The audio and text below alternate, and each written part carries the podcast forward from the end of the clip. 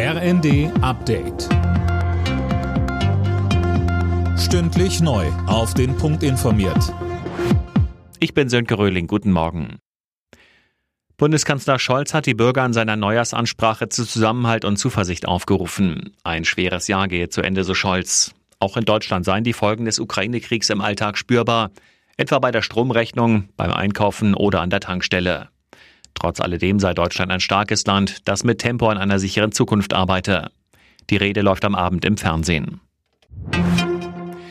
Das Bundeskartellamt will im kommenden Jahr gegen zu hohe Strom- und Gaspreise vorgehen. Das hat Behördenchef Mund in der Rheinischen Post angekündigt. Dazu wird gerade eine extra Abteilung beim Kartellamt aufgebaut.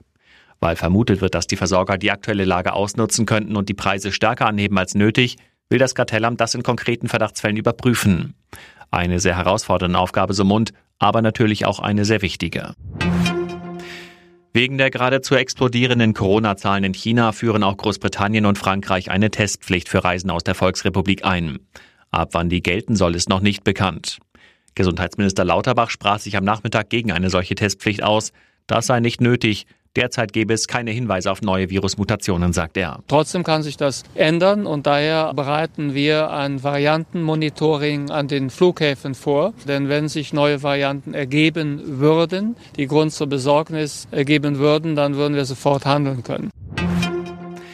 Die Steuerunterlagen von Donald Trump sind jetzt teilweise veröffentlicht worden und sie zeigen, der frühere US-Präsident hat mehrere Jahre kaum oder gar keine Steuern gezahlt. Trump hatte sich juristisch gegen die Herausgabe der Dokumente gewehrt, war aber vor dem obersten Gericht gescheitert. Alle Nachrichten auf rnd.de